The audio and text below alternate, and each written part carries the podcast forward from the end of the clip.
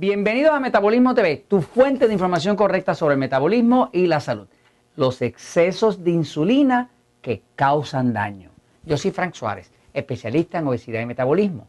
Quiero hablarles de cómo es que el exceso de insulina, que es la hormona, una de las hormonas principales del cuerpo, la que nos permite estar vivos, causa daño. Voy a la pizarra un momentito. Fíjense, eh, hace ya 16 para 17 años que me dedico a ayudar a las personas con obesidad.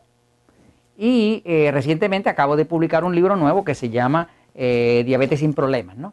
Por cierto, este libro, Diabetes sin Problemas, pues es así como una obra científica porque tiene como 872 referencias clínicas, ¿no? Eh, o sea, es la, es la, ciencia, pero explicada en, en, lenguaje sencillo, ¿no? O sea, que cualquier diabético que aplique esto definitivamente va a mejorar su condición.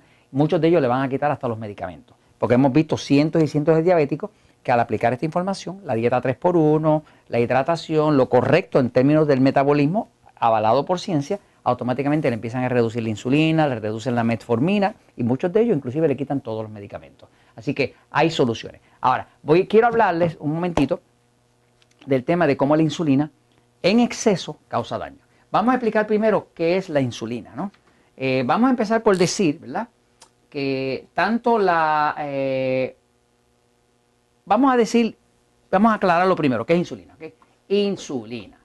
Para no hablar así eh, en chino, que, que es un lenguaje que no me entiendan. La insulina, vamos a empezar por decir que es una hormona. Eh, el cuerpo humano es así, ¿verdad?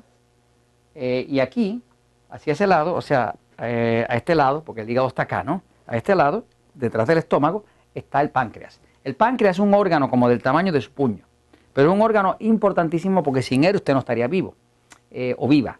De hecho, se han hecho estudios donde usted le remueve a cualquier animal o el páncreas y muere instantáneamente.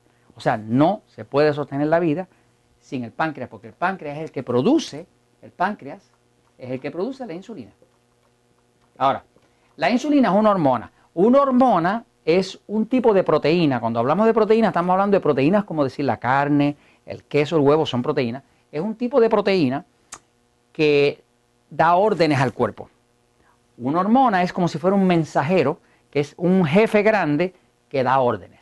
La insulina le da mensajes y le da órdenes al cuerpo. Las hormonas pueden cambiar la estructura de un cuerpo. Por ejemplo, si usted tiene un cuerpo de hombre y empieza a inyectarse la hormona femenina, que es estrógeno, que es la que causa la menstruación, la que causa que una mujer quede embarazada, la que causa que una mujer le salga seno, para usted como hombre empezar a inyectar estrógeno, pues usted le van a salir los senos, se le va a bajar la barba, la voz se le puede poner finita y se le puede inclusive atrofiar su aparato sexual, ¿no? Porque esa hormona es una hormona feminizante, el estrógeno, y como es feminizante le da la orden al cuerpo de que se convierta en un cuerpo de mujer.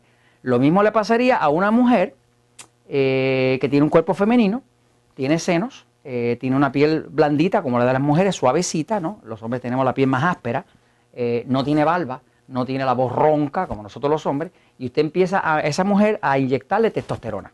La testosterona pues causa que el líbido suba, que es el deseo de tener sexo, pero la testosterona es masculinizante. Es, algo que crea del cuerpo de la mujer un cuerpo masculino.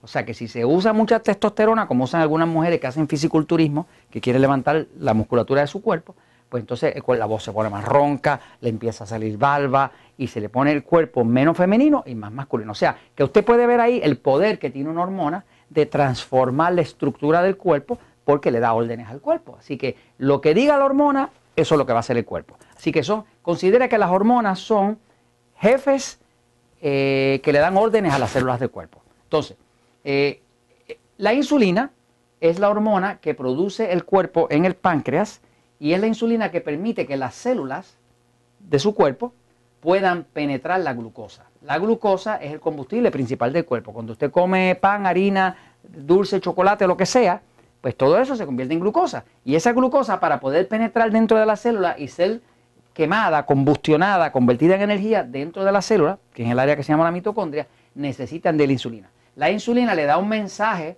aquí a la célula de que abra sus compuertas y la glucosa puede entrar. Y cuando la glucosa entra, ocurre el metabolismo. ¿no? Así que sin insulina, la glucosa no puede entrar. Si no entra, las células se mueren de hambre. El problema de una persona obesa o de una persona con diabetes siempre es que está habiendo un exceso de insulina. Cuando hay demasiada glucosa, porque hay un consumo muy alto de los alimentos tipo E, de los que en este libro llamamos alimentos eh, que engordan, porque es la E de que engordan, es un término muy científico, ¿no? Y en este libro le llamamos alimentos enemigos del control de la diabetes, tanto lo que engorda es lo que descontrola la diabetes. Lo mismo que engorda es lo que le descontrola la diabetes. Son los carbohidratos refinados. Pan, harina, arroz, papa, maíz, dulce, chocolate, ese tipo de cosas. Coca-Cola, todo ese tipo de cosas. ¿no? Ese tipo de alimentos eh, que usted come muchos carbohidratos refinados, carbohidratos, ¿verdad? Los que estamos alimentos tipo E, esos tipo E se convierten en glucosa.